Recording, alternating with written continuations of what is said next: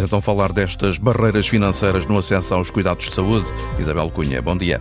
Muito bom dia. Metade das famílias mais pobres cortou nos medicamentos em 2022. O acesso aos cuidados de saúde piorou no ano passado. Foi o que concluiu um estudo da Universidade Nova de Lisboa. E piorou para a população mais desfavorecida, que é também a mais doente e aquela que gasta mais em medicamentos. A situação está pior do que no tempo da Troika. Metade das famílias que ganham até 800 euros teve que cortar na fatura da farmácia em 2013, essa percentagem rondava os 20%. Estas conclusões resultam de um inquérito a mais de 1.200 indivíduos, em que 50% das famílias com menores eh, rendimentos referia que no ano passado não comprou na farmácia todos os medicamentos de que necessitava. E são precisamente as as famílias mais pobres e os agregados com mais idosos que sofrem mais episódios de doenças. De acordo com o estudo, há uma probabilidade desses episódios de doença na ordem dos 70% no grupo mais desfavorecido da amostra, o que representa mais do dobro do que se verifica nos grupos com mais rendimentos. Este padrão acentuou-se em 2022. O custo e a acessibilidade dos medicamentos é a despesa mais pesada no acesso à saúde em Portugal. O preço dos medicamentos teve uma subida, ainda que não muito acentuada, nos últimos anos, ao mesmo tempo que se agravou a situação financeira das famílias com a pandemia. As barreiras financeiras no acesso aos cuidados de saúde são então o tema que trazemos para a antena aberta desta terça-feira. Perguntamos aos ouvintes se consideram que o preço dos medicamentos é de facto um dos principais entraves no acesso aos cuidados de saúde em Portugal, se o governo devia tomar medidas para baixar o preço dos medicamentos para todos ou apenas para as famílias com menores rendimentos. Para participar, temos um número de telefone gratuito, é o 822 0101. Volto a repetir, o 822 0101. 01. Basta telefonar, não tem qualquer custo e inscrever-se para participar no programa uh, até uh, ao meio-dia. Se nos escuta fora uh, do país, tem à disposição o 2233 99956, tem o custo de uma chamada internacional. Eduardo Costa, investigador da Economia, de Economia da Saúde da Universidade Nova de Lisboa, é um dos autores deste estudo que está na base deste programa. Muito bom dia, Sr. Professor. Olá, bom dia. Que justificações é que eh, vocês, investigadores, encontram eh, para a alteração deste padrão eh, e, e, e, o acentuar-se deste padrão em 2022, na medida em que, uh, no tempo da Troika, não havia tantas famílias com dificuldades para comprar medicamentos, uh, depois houve ainda menos, ou seja, houve uma recuperação, e de facto temos aqui 2022, o ano passado, uh, com, com, com estes números, mais de metade das pessoas que ganham até 800 euros a dizerem que não conseguem comprar todos os medicamentos. O que é que estará na base disto? Sim, de facto, este resultado é um resultado surpreendente, tendo em consideração aquilo que tem sido a evolução dos últimos, dos últimos anos. Este, este inquérito é feito desde 2013 e nós, no período pré-pandemia, entre 2013 e 2019, fomos verificando uma progressiva uma melhoria deste indicador. Ou seja, eh, as dificuldades no acesso aos medicamentos das famílias mais desfavorecidas foi melhorando uh, e foram ficando mais pequeninas até 2019. E desde, desde o início da pandemia até, até o ano passado, até 2022, verificou-se uma inversão desta tendência. Portanto, as dificuldades começaram a subir e subiram de forma muito expressiva, em particular no ano 2022, portanto, já depois de, de passado o pico, o pico da pandemia. Uh, e há vários fatores que podem ajudar a explicar, uh, a explicar isto, nomeadamente, por um lado, nós temos pessoas com mais consumo de medicamentos, e, portanto, sabemos que a carga de doença da população não tem estado a diminuir e, portanto, é normal que exista um maior consumo de medicamentos. Se o rendimento das famílias não acompanha este aumento de procura por medicamentos, é normal que essa dificuldade financeira na aquisição de medicamentos também, também suba. E, em particular, nos últimos anos, temos tido uh, uma série de choques financeiros tem contribuído para reduzir o rendimento disponível das famílias. Estou a falar de inflação, estou a falar das prestações da casa um, e, tantos outros, e tantos outros exemplos que contribuem para uh, aumentar o stress financeiro das famílias e aqui, obviamente, em particular das famílias com menos rendimentos. O vosso estudo aponta para um gasto médio com medicamentos das famílias mais pobres na ordem, uh, no ano passado, na ordem dos 28 euros uh, nos cuidados de saúde primários e 43 euros nas idas às urgências com uma discrepância imensa relativamente uh, às famílias em melhor situação financeira, uh, que gastaram em média uh, 16, 14 euros. Uh, isto explica-se porque estamos a falar de famílias com um, um, um, panorama de doença muito acentuado.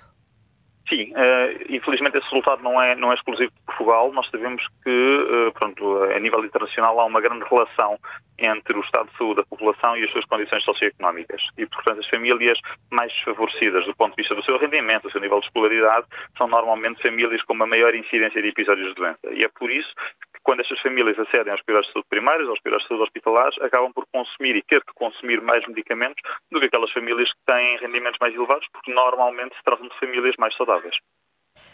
Na vossa opinião, o que é que, perante estes números, uh, que já, que já, enfim, já, já os uh, escalpelizámos aqui, o que é que o Estado deve fazer? Como é, que, como é que se deve resolver este problema? Porque, enfim, é uma bola de neve, não é? Se as pessoas não compram os medicamentos, vão ficando cada vez piores. E ficando cada vez claro, piores, claro. Uh, vão chegar ao Serviço Nacional de Saúde, uh, que, por sua vez, fica saturado de utentes e, e é preciso, se calhar, a montante pensar este problema. O que é que, na sua opinião, deve ser feito? Sim, nós falamos muitas vezes sobre as barreiras de acesso a cuidados de saúde e muitas vezes acabamos por, por prender a nossa atenção em aspectos que, com base neste, nestes, nestes, resultados, não são centrais para essa discussão. Nomeadamente, por exemplo, a questão das taxas moderadoras. Não, não se trata, não, não, é, não se verifica que seja uma barreira fundamental no acesso aos cuidados de saúde. De facto, a despesa em medicamentos parece ser a principal barreira que eh, faz com que muitas famílias não consigam ter acesso aos cuidados de saúde que necessitavam. Isto explica-se pelo facto das comparticipações de medicamentos em Portugal serem relativamente baixas. Portanto, as comparticipações, a parte dos medicamentos que é paga pelo, pelo SNS, é relativamente baixa face a padrões internacionais. E, portanto, nós queremos contribuir para uma maior uh, adesão à terapêutica, ou seja, para que as pessoas consigam aceder a todos os medicamentos uh, que precisam, precisamos trabalhar nessa dimensão. Isto significa... Reduzir o preço dos medicamentos, desde logo. Reduzir o preço dos medicamentos, não o preço do, da embalagem, mas o preço pago pelo utente. Uhum. Um, nomeadamente, mexendo nas comparticipações. E aqui, obviamente, se uh, sabemos que o principal, a principal barreira se prende nas figuras de baixos rendimentos, podemos tentar perceber até que ponto é que conseguimos ter uma comparticipação diferenciada para aquelas famílias com maiores, maiores dificuldades. Isto já é feito, de alguma forma, por exemplo, com, com os beneficiários do complemento solidário para idosos têm depois acesso uh, a umas comparticipações diferentes. E, portanto, algo deste género poderá, poderá fazer sentido ser equacionado para conseguirmos melhorar o acesso uh, aos cuidados de saúde. Muito obrigada, professor Eduardo Costa, investigador de Economia da Saúde na Nova School and Business and Economics, eh, que fez este estudo, que é o ponto de partida para a antena aberta desta terça-feira, a dificuldade, as dificuldades que os portugueses com menos rendimentos tiveram no ano passado para comprar eh, medicamentos, ainda pode inscrever-se para participar através do 822 0101 822 0101. Estamos a questionar os ouvintes se o preço dos medicamentos é de facto um dos principais entraves no acesso aos cuidados de saúde, se o governo devia tomar medidas para baixar o preço dos medicamentos, eh, tal como ouvimos aqui, por exemplo, através da comparticipação ou uh, para todas as pessoas ou apenas para as famílias com menores rendimentos. Pode participar através do 822 0101. Foi o número de telefone que uh, ligou para se inscrever o Henrique, Henrique Veiga, assim é que é, que nos escuta em Lisboa. Muito bom dia. Olha, bom dia para, para a jornalista Isabel, hum, para a equipa e para, para os ouvintes. Eu, acerca deste, desta problemática, da doença e da pobreza, eu posso dizer assim o seguinte. Uh, quando veio, um ano até antes de vir a Troika, já se começava a sentir os efeitos uh, trágicos que ia da crise que vinha aí à porta e que, e que se acentuou depois com a Troika. Um, tivemos, vamos considerar para aí, seis anos de chumbo, chumbo duro, uh, em que não se mexeu nas reformas, ou seja, não se mexeu no sentido que não, não foram aumentadas, não uh, nem as pequenas nem as grandes, mas é evidente que, que os pequenos têm mais, são mais castigados porque se as coisas aumentam e as reformas não aumentam, uh, os pequenos vão ficar altamente prejudicados. E se nós formos fazer, uh, infelizmente nós não temos honestidade uh, em termos do Instituto Nacional de Estatística em coisa nenhuma. mas eu, eu, tenho a certeza que, que entre 2011 e até agora foi onde mais se morreu em Portugal. Os picos terá sido em 2017, acho que foi por causa de uma gripe, mas um, a razão principal das pessoas morrerem é porque não têm, têm que fazer uma escolha entre comer uma sopa ou comprar medicamentos. E toda a gente sabe isso.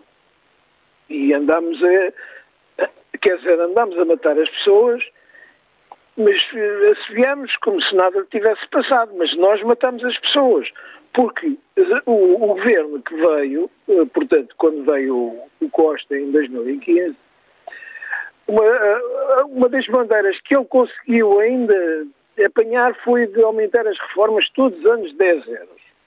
É evidente que ele devia ter aumentado pelo menos 15 ou 20 euros as reformas mais pequenas, até um padrão, sei lá, de 600 euros por aí. Uh, mas uns 10 euros, e depois era uma conquista do Partido Comunista, etc. Eh, o Bloco Esquerda andava sempre assim um bocadinho fora dessa onda, e de maneira que isso durou até 2019, até ao, ao, ao fim da primeira legislatura do Costa. Quando veio a segunda, a gente vai ver, este, este ano passado, as reformas não foram aumentadas uh, entre janeiro e, e junho precisamente porque não havia orçamento de Estado. Quem é que foi o culpado disso tudo? Foi o senhor eh, o Jerónimo Souza e a senhora Catarina. Portanto, eles são responsáveis pela morte de pelo menos 10 ou 20 mil pessoas que morreram a mais sobre o valor que era normal dentro desse período. Porquê? Porque as pessoas não tiveram a atualização da reforma miserável, que era pelo menos em 10 ou 15 euros. E para agravar as coisas, ainda tivemos uma ministra, que era da Justiça e que também acumulou com a administração interna, que uh, bloqueou este, uh, portanto, no, no, princípio do ano, uh, a entrada do, do, dos deputados que vinham da, da, da, União Europeia ou dos países da, da Europa e também o, o governo não conseguiu tomar posse.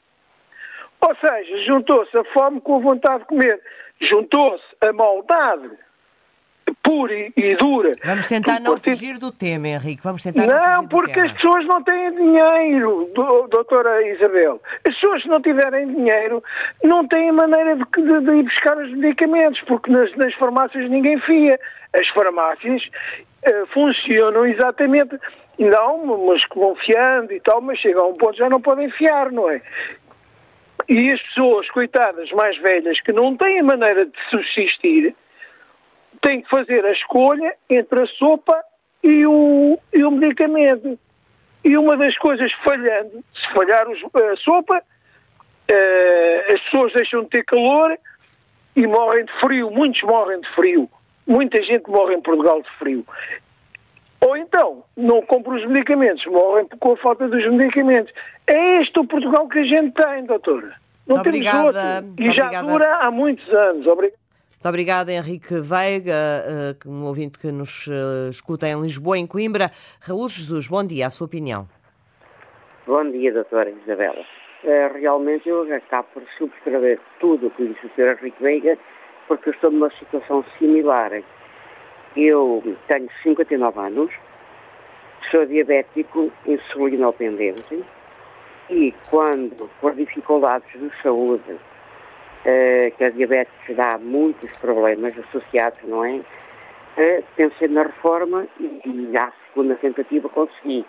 Resumindo, julgando eu que tinha, porque trabalhei muitos anos, julgando que tinha que toda a gente, e dados patronais tinham feito os descontos, quando lá chego à Segurança Social, o que é que me fica como eh, pensão? 321 euros, neste momento, por isso eu disse que o Sr. Henrique Veiga concordava inteiramente com tudo o que ele diz, ou a sopa aos medicamentos, porque, sendo diabético, preciso comer. Porque a insulina tenho graciosamente. O Serviço Nacional de Saúde, há uns bons anos nesse aspecto, eh, para nós e outras eh, doenças oncológicas ou de longa duração, realmente tem essa atenção. Mas é verdade, eu com 321, isto é, eu não tenho 321, somando as duas vezes em que, que é julho para o mês que vem e dezembro, que vem a pensão em dobro, falando a linguagem popular. Por isso é precisamente isso. Eu julguei que tinha muitos descontos e afinal a entidade patronal habituou-se, falando na linguagem popular, e, e eu depois sou há 33 anos bombeiro voluntário, bombeiro voluntário, não profissional, que a minha profissão era outra, julgando eu que por ter ajudado tanta, tanta pessoa também pudesse ser ajudado e aqueles programas da medicação, que é um programa a bem e outras coisas do género, estão a, porque é preciso várias parcerias e acontece que não, eh, não funciona, porque as parcerias é Santa Casa de Misericórdia, uh, particulares, pessoas de bem, enfim, tudo isso. E não acontece. Muito obrigada por ter participado. Raul Jesus, o ouvinte que nos estava em Coimbra, em Gondomar, Jorge Afonso. Bom dia. Bom dia. Bom, vamos lá ver se o discurso uh, uh, se altera um bocadinho, que é porque realmente vai tudo cair ao, ao, aos bolsos, uh, de, de, falta de dinheiro. logicamente que, que é, é, sempre esse o problema. Eu queria começar por dizer o seguinte: eu tenho uma média de 414 euros por, por mês, porque recebo de solidariedade para idosos e, e, e recebo 400 euros por mês. O, o, que é que acontece? Eu tenho uma alimentação completamente diferente da maioria das pessoas deste país que, que entopem os hospitais que, que, é uma calamidade, é uma coisa incrível. Que, que, como é que se consegue chegar a este ponto e só se cair em cima do, do, do, dos governantes, que dão pouco, que dão muito? Aqui os governantes estão a falhar numa coisa, que é ser sinceros com o, a alimentação e com o que se passa com a alimentação. Porque assim, os lobbies da carne e, e, e dos infarmedes faz com que isto seja sempre assim e cada vez pior. Quer dizer, não há dinheiro que chegue. Para, eu, eu ganho 400 euros por mês e eu, muito obrigado, Sr. António Costa, pelo facto de me dar 400 euros por mês e também a, a alguém que me informou como é que me, eu devia alimentar. O que, que, é que eu faço? Eu, com muito pouco dinheiro, sou, sou, sou vegan, não como proteína animal, porque a proteína animal é aquilo que cria as doenças todas que andam aí. As pessoas, eh, haja coragem da parte dos políticos de não dar dinheiro, subsídios às grandes empresas de produção de carne de, de, de, e até peixe. Eu, eu, com 400 euros, minha senhora, sou um homem feliz, por, e, e, sem saúde, e com saúde, e, e já não, há, está aí há 10 ou 15 anos que não tomo um comprimido para nada. Os meus comprimidos é saber que as ortigas faz bem a isto, que isto, a falta de informação das pessoas é que leva a, a, a, falta de informação e a má informação que realmente a imprensa continua a, a, a fustigar com, com, com aqueles pratos com carne, não sei o quê. Nós, eu faço, eu sou muito eu, eu fecho os olhos quando estou a comer para sentir o sabor da comida. É muito boa, muito deliciosa.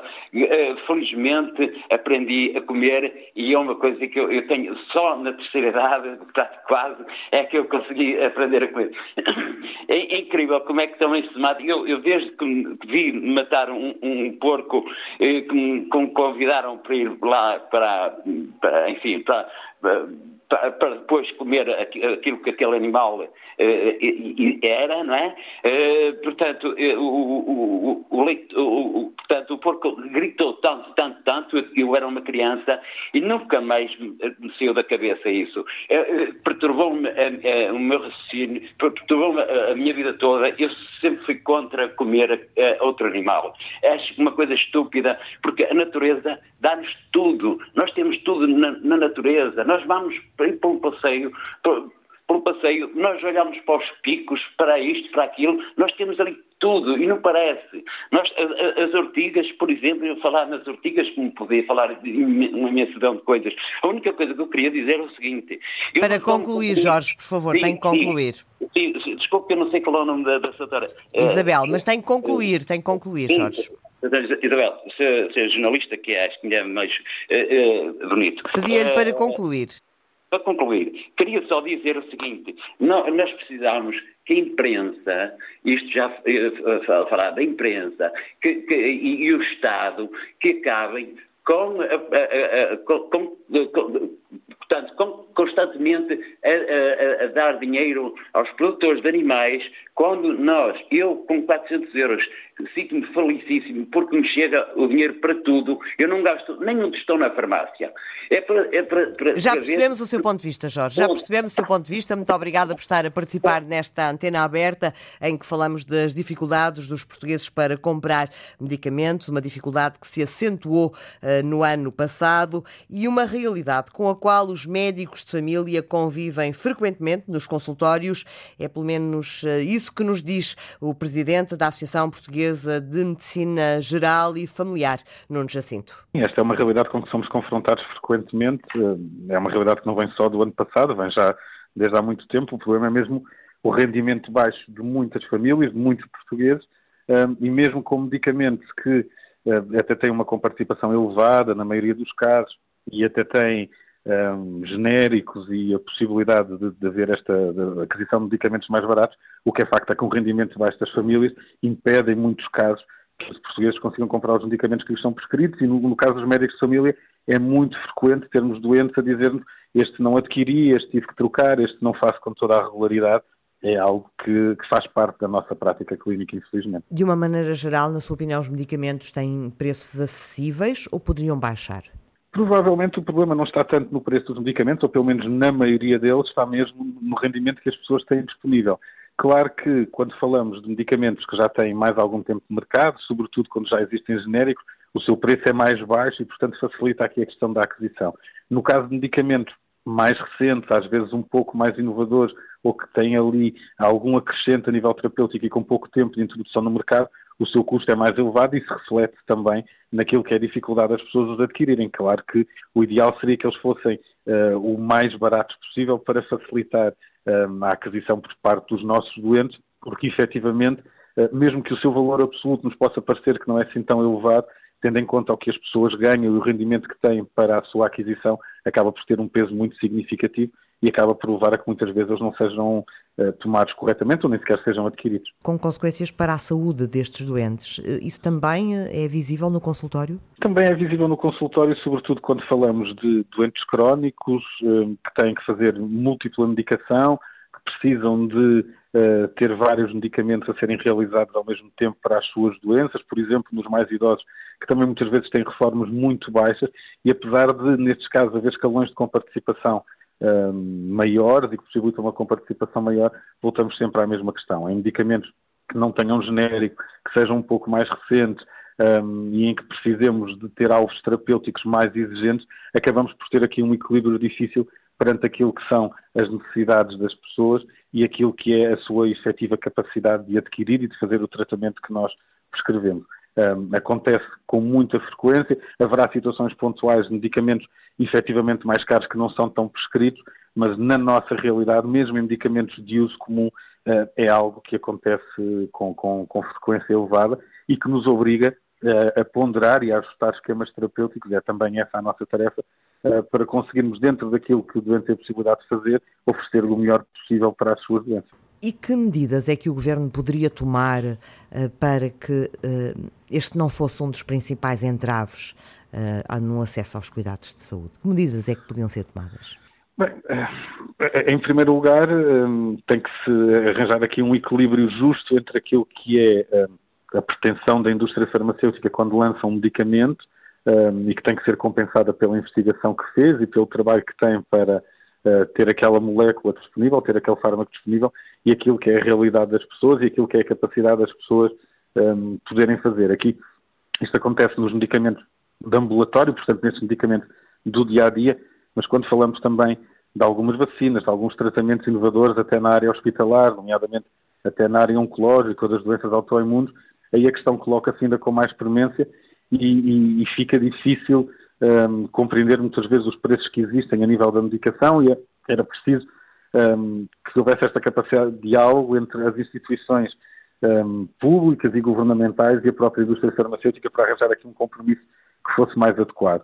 O outro é uma questão social, tem a ver com aquilo que são as remunerações em Portugal, aquilo que são as pensões em Portugal e que causam muitas dificuldades aos nossos cidadãos, todos nós sentimos isso na pele. Uh, estamos a viver de crise em crise e essas crises sucessivas, agora com uma inflação maior, com uma perda de rendimento, leva a que também na saúde este impacto existe. E, portanto, quando falamos em números, estes números não são só coisas abstratas, quando falamos em percentagens e percentagens de inflação e percentagens de aumentos, isso tem tradução na prática e era também aqui um, que o Governo tem que dar uma maior atenção, não só na área da saúde, mas o Governo no seu conjunto, para que também nesta área seja possível à população adquirir os tratamentos que são necessários e aos quais devem ter direito. Nuno Jacinto, Presidente da Associação Portuguesa de Medicina Geral e Familiar. Connosco está também Emma Paulino, é Presidente da Associação Nacional de Farmácias. Muito bom dia, muito obrigada por ter aceitado o nosso convite. Bom dia. Uh, da parte dos farmacêuticos, de quem está nas farmácias, uh, esta realidade de que estamos a falar hoje aqui uh, concretiza-se quando, quando enfim, aparece a receita e metade fica por aviar? Um, bem, eu, antes de mais, dizer que concordo com muito daquilo que disse o Dr. Nuno Jacinto, uh, que me precedeu, e que, de facto, atingir este equilíbrio entre uh, aquilo que, um, um, aquelas que são as pretensões uh, da indústria farmacêutica e dos vários parceiros que contribuem para que os medicamentos sejam acessíveis à população. Um, e uh, depois uh, a capacidade de pagar, tanto por parte da população como por parte dos, do próprio governo, é muito importante e esta, este equilíbrio deverá ser atingido aqui com um diálogo entre os parceiros e os intervenientes na, no circuito do, do medicamento, que proporcionam esse acesso à população, desde a indústria farmacêutica, os distribuidores de medicamentos, as próprias farmácias, um, e, também, e depois as instituições de, de saúde e da, e da, própria economia do, do, país que devem estar também envolvidas nesta, nesta discussão. De facto, nós, enquanto farmacêuticos nas farmácias, esta questão uh, de as pessoas uh, se dirigirem às farmácias com um, as prescrições uh, e poderem não um, desde logo pagar pelos, por alguns dos medicamentos que estão aqui contidos já é uma questão de uh, há bastante tempo, inclusivamente uh, as farmácias durante muitos anos e ainda ao dia de hoje têm, proporcionam inclusivamente crédito muitas vezes às pessoas para que elas possam levar os medicamentos de que necessitam e depois então regularizam a sua conta na, na farmácia. Mas e, tem, tem a experiência de que piorou no ano passado, porque é disso que estamos a falar, de que temos uma situação pior do que em 2013. Isso é algo que Nós... se sente nas farmácias ou não? Nós não monitorizamos essa situação de uma forma formal, mas, mas temos um mecanismo uh, que colocamos à disposição do, do, dos cidadãos através de uma iniciativa que é a Dignitude, que tem vários parceiros, inclusivamente a indústria farmacêutica, a Associação Nacional das Farmácias, outros, uh, conta com o apoio também direto das próprias autarquias no apoio dos seus cidadãos ao acesso ao medicamento e há mais solicitações por parte da população para aceder a esse mecanismo, que é um mecanismo que, no fundo, vai comparticipar uh, o adicional que, uh, do, do preço do medicamento que não é comparticipado pelo Estado e temos uh, cada vez mais, uh, tivemos um aumento do número de famílias a solicitar esse apoio e, portanto, o número de pessoas que, uh, e, o, e, a quantidade de medicamentos que são apoiados por esse mecanismo tem, tem aumentado e, e, não é alheio a esse facto a inflação, como já foi aqui referido, que estamos a, a observar no país. Nós temos de perceber que estas pessoas que têm dificuldade em adquirir os medicamentos são também as mesmas pessoas que no dia a dia que certamente vão também um, verbalizar dificuldades em uh, adquirir outras necessidades básicas do seu dia a dia, inclusivamente alimentação ou mesmo uh, pagar pela sua habitação. Portanto, são pessoas que necessitam de um apoio mais holístico por parte do Estado, uh, por parte do Governo, no sentido de as apoiar a ter acesso às suas às suas necessidades básicas, que contemplam também os medicamentos, mas outras necessidades também do próprio dia a dia das pessoas. Há medicamentos, na sua opinião, que deviam ter uma comparticipação maior? Ou seja, quando olhamos para este grupo de pessoas mais desfavorecidas, estes 50% que ganham até uh, eh, 800 euros, uma população uh, desfavorecida, doente, uh, idosa, há neste grupo uh, medicamentos que deviam ter uma comparticipação maior para que as pessoas conseguissem enviar a receita na totalidade? Nós já temos esses mecanismos de diferenciação, tanto à pessoa e às características da pessoa, eh, como ao nível do, medic do, medic do, do, medicamento em si, como até ao nível de patologias especiais que a pessoa possa ter. Nós temos vários regimes de comparticipação um, ehm, que são adequados, por um lado, por exemplo, a pensionistas ou pessoas com um, ehm, menores rendimentos, que têm uma comparticipação maior do que pessoas que estão uh, um, ativas uh, e que têm outra capacidade de pagar os medicamentos. Dentro dos próprios medicamentos, existem medicamentos, por exemplo, que são comparticipados a 100%, como é o caso das insulinas para a diabetes. E, existem outros também que são comparticipados a 100%, porque um, uh, são considerados uh, life-saving, ou seja, salvador de vida. Uh, são medicamentos Mas não são muitos. Não são para muitos. manter. Não são muitos não são, mu não são muitos, mas existem e depois também outras patologias e pessoas que estão abrangidas por regimes de comparticipação especial devido a terem determinados, uh, determinadas doenças que também têm uma comparticipação adicional.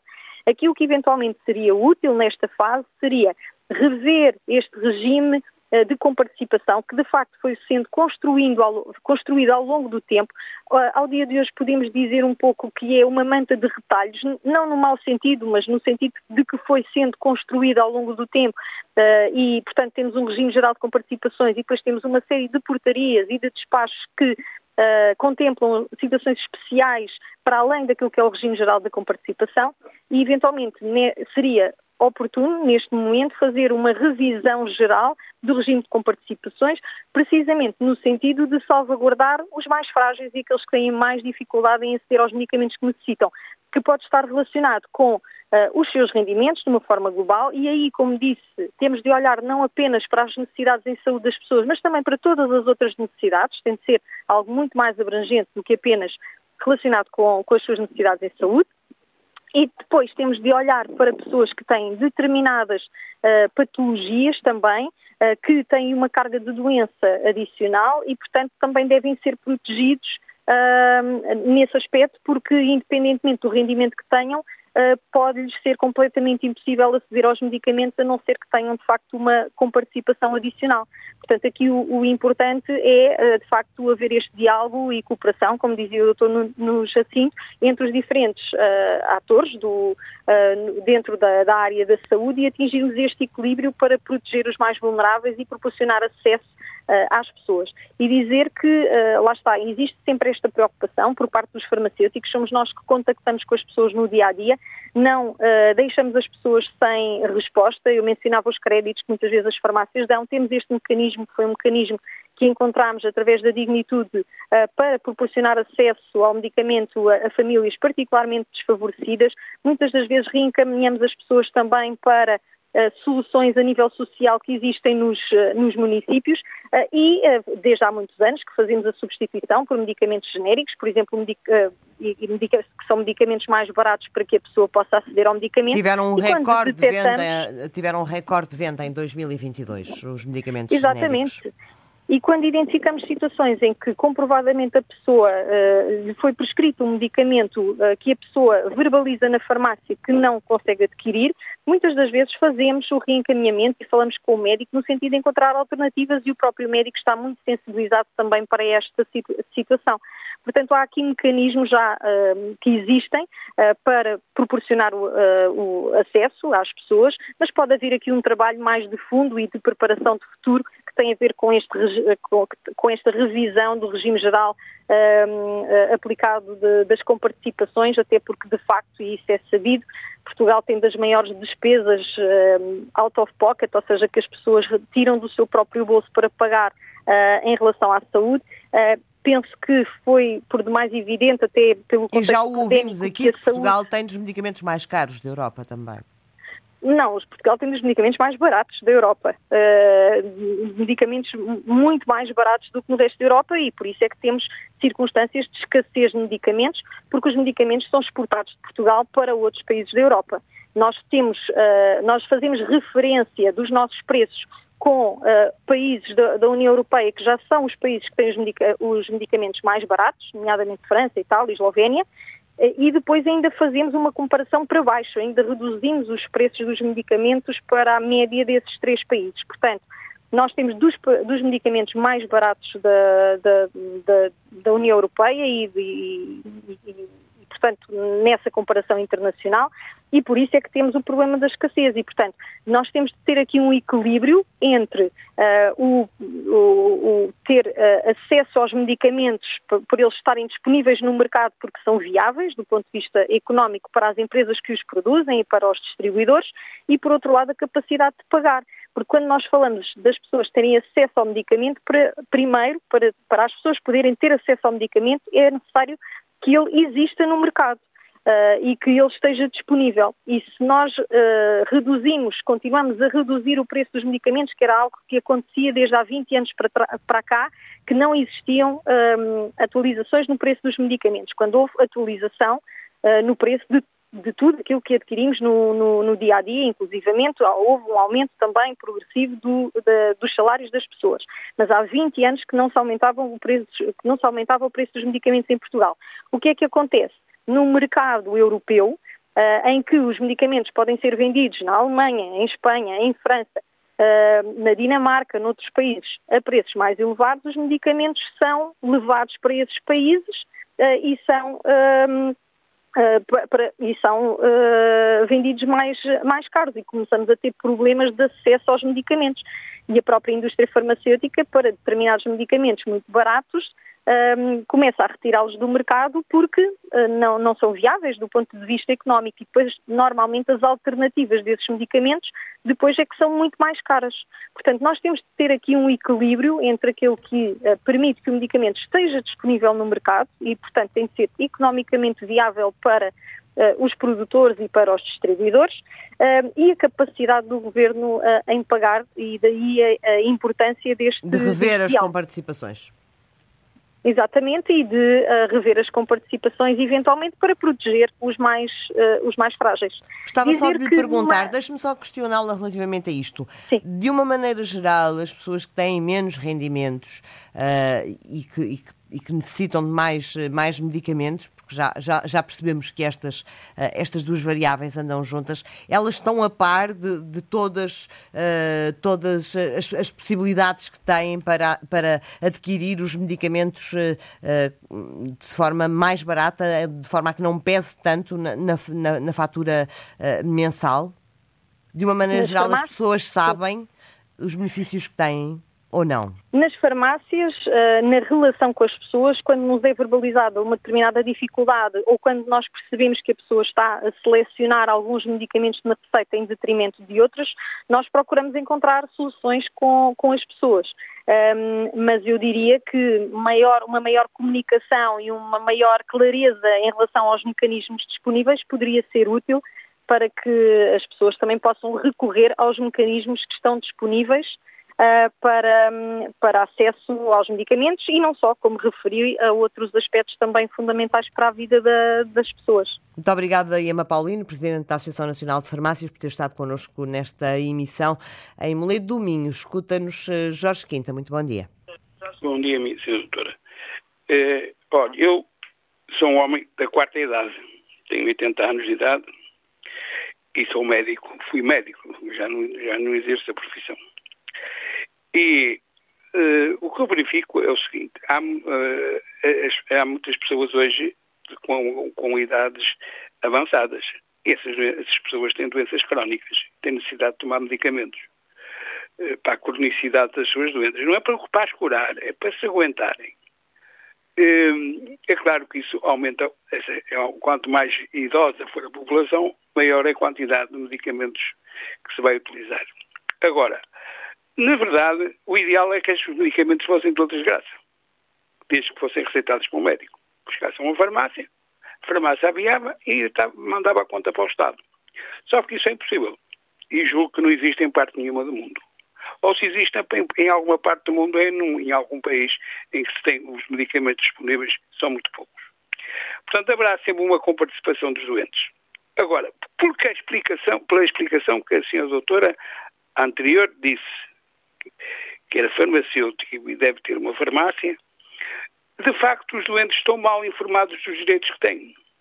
Há doentes que têm direitos a ter um subsídio especial para a compra de medicamentos e não usam porque não são informados disso. Não são informados e têm uma iliteracia em relação a isso. Têm uma dificuldade muito grande em chegar a um, a um, um, um serviço especial da, da, Segurança Social e obter um cartão, obter uma credencial para que os seus medicamentos sejam comparticipados em maior, em maior percentagem. Este é um ponto. Portanto, iliteracia e falta de conhecimento. Segundo ponto. Eh, muitos medicamentos, eu vejo às, às vezes as pessoas saírem da farmácia com, uma, com um, saco, um saco cheio de medicamentos. E às vezes digo, conto na rua, sou, ainda tenho este feitiço de, de, de girar as pessoas e perguntar, tá, você leva tantos medicamentos, você, isso é só para si? Isto é só para mim, eu tomo estes medicamentos todos. Mas não tomo todos. Às vezes tomo porque por um dia sim, dia não. E eu digo-lhe, mas porquê? Porque não tem dinheiro para pagar os medicamentos? Não, porque o meu vizinho do lado disse-me que você pode tomar um dia sim, dia não. Portanto, há aqui outra, forma, outra maneira de, se transformar em literacia. Portanto, a falta de medicamentos, como essa senhora acabou de explicar anteriormente, entra no mercado. É uma situação, a venda de medicamentos está sujeita às leis da oferta e da procura.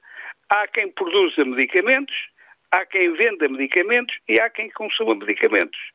Se os medicamentos em Portugal são, bem, são muito baratos e são mais baratos, porque o Aliatui compra qualquer medicamento e é muito mais caro que aqui, e mais aqui em Portugal acontece o seguinte: há que há certos medicamentos que deixaram de se produzir ou deixaram de existir nas farmácias, exatamente porque eram muito baratos. E eram medicamentos que atuavam muito bem e davam muito bom resultado. E há uma terceira, uma quarta circunstância que tem que ser analisada e que é importante isso. Hoje em dia, o ato médico está profundamente despersonalizado. O médico praticamente não fala com o doente. Outro dia vi uma estatística que dizia que numa consulta médica, de 14 em 14 segundos, o médico interrompe o que o doente está a dizer. Porquê? Porque tem um prazo para fazer, para que a consulta é limitada no tempo o indivíduo não pode, num centro de saúde, dar uma consulta de uma hora e meia. Não pode. Tem que ser 20 minutos ou 10 minutos. Isso é impossível de se fazer medicina assim. E depois ainda há outra coisa, é que a receita é passada e cai no telemóvel da pessoa. Ora, o ato médico, diz, do médico na frente do doente, escrever o nome dele, pôr a, o nome do medicamento e explicar-lhe como se toma o medicamento, as consequências negativas que esse medicamento pode ter, é fundamental para o tratamento de um doente. A conversa entre médico e doente é fundamental. Sem isso não há medicina. Sem isso não há medicina, minha senhora. E, portanto, a tendência é pôr, é pôr os doentes a tomar medicamentos.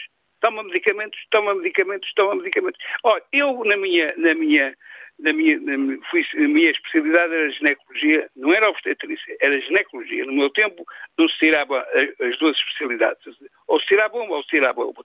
Dediquei muitos anos a, a, a, a, isto só para terminar e para, para explicar. Para terminar, por favor, Jorge. O, o, o seguinte, eu quando ia um doente ao meu consultório para tomar a pílula, pílula para tomar uma pílula anticonceptiva, eu geralmente perguntava-lhe o seguinte, se quer tomar a pílula? Sim, senhora. Olha, hum, te conhece alguma amiga sua que toma pílula? Conheço, sim. E sabe o nome da pílula que ela toma? Sei, sim, senhora. E ela sente-se bem. Sente-se bem. Então é esta que eu lhe vou aceitar. Porquê? Porque as pessoas vão para o cabeleireiro, encontram-se no mercado, encontram-se na rua e falam de tudo da vida e entre eles muitas vezes falam da pílula. E tu tu que pílula estás a tomar? Estou a tomar esta assim assim. Ah, essa é muito forte, não deves tomar esta, deves tomar outra.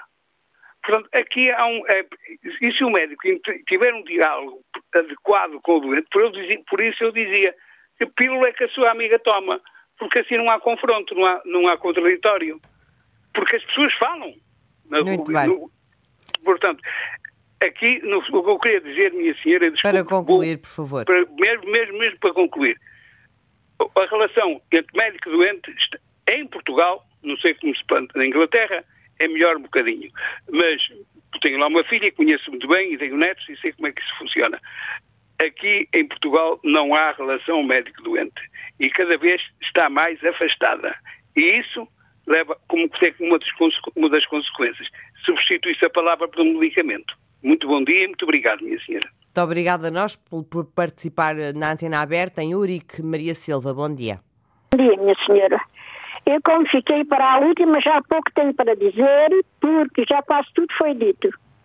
Esse, esse, médico falou agora, tem toda a razão. Nós hoje vamos a uma consulta, o médico olha para o telemóvel, que ainda a última é que eu fui, meteu a, a receita, de, o exame debaixo dali um bocadinho do telemóvel e praticamente não me perguntou nada. E toma lá uma carrada de comprimidos e leva. E eu peguei na receita, não digo o que fiz, mas não a aviei. Há pessoas que eu tenho, se chegar no dia 25 de agosto próximo, farei 86 anos. Tenho uma única vacina quando tinha 7 anos. Uh, bastante, tenho um filho e a mãe tem que ser e tem que ser e eu filho, se eu morrer disto não morro de outra coisa e eu não quero. E não veio, e não tive, até à data não tive.